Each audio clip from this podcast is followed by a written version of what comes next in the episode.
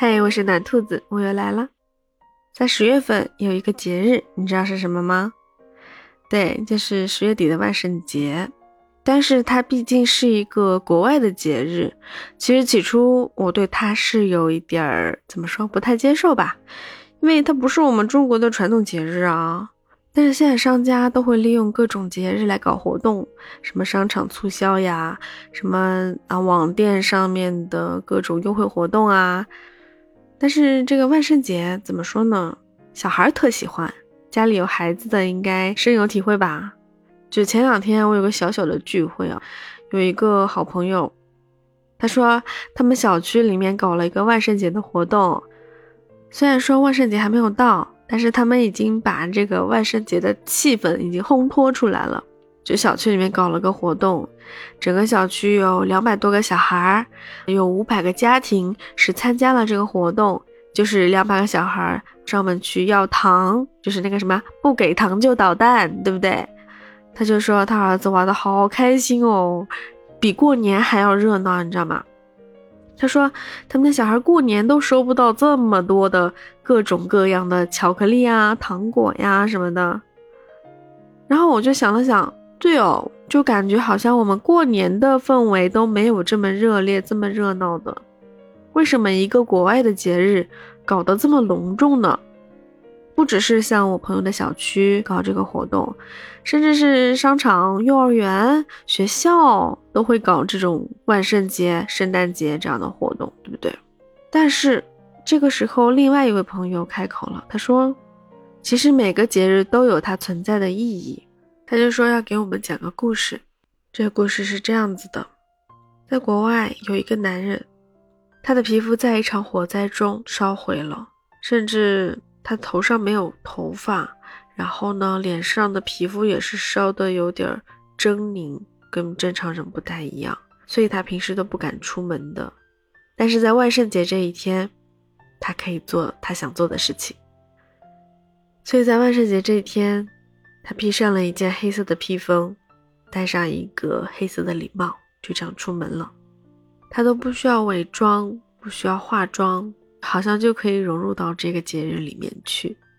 他走在街上，路过的一群小孩不再害怕他，甚至夸他说：“啊，叔叔，你的装扮好帅哦！” 在那夸他。而这个男人来到游乐场，其实他已经很久没有来游乐场玩了。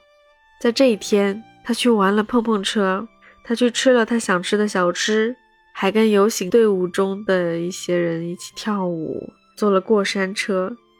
他在游乐场玩的非常的开心，他感觉已经好久好久没这样开心了。然后从游乐场出来之后，路过一个路灯，在路灯下，他居然绕着路灯转起了圈圈，快乐的像个孩子。之后他又去了酒吧，去了各种地方，去和很多很多的人一起聊天，一起吃，一起玩儿。但是最后天快亮了。他却默默的一个人走在无人的街道上，他的快乐就这么一天，他能够勇敢的走在街上的时间只有这一天，快乐的时光总是这么短暂，他又要回到那个胆小怯懦、不敢露出真面目的自己，他又要把自己藏起来了。所以你看，万圣节这一天对有些人来说就是有着特别的意义，也许在我看来。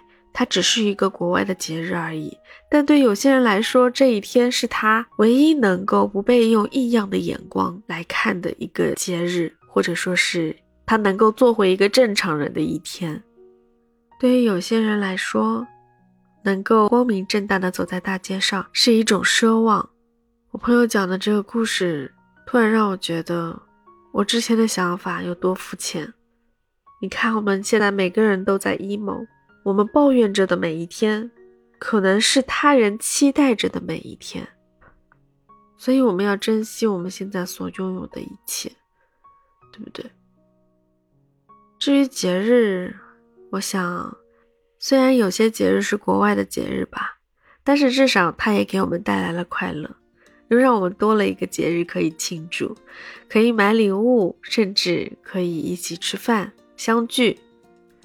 所以换个角度去看的话，啊，这些节日也不错，不能说因为它是国外的节日就排斥它，但也不能因为有了这些国外的节日，或者说这些节日更加热闹、更加有气氛，而忘记了我们自己的一些传统的节日。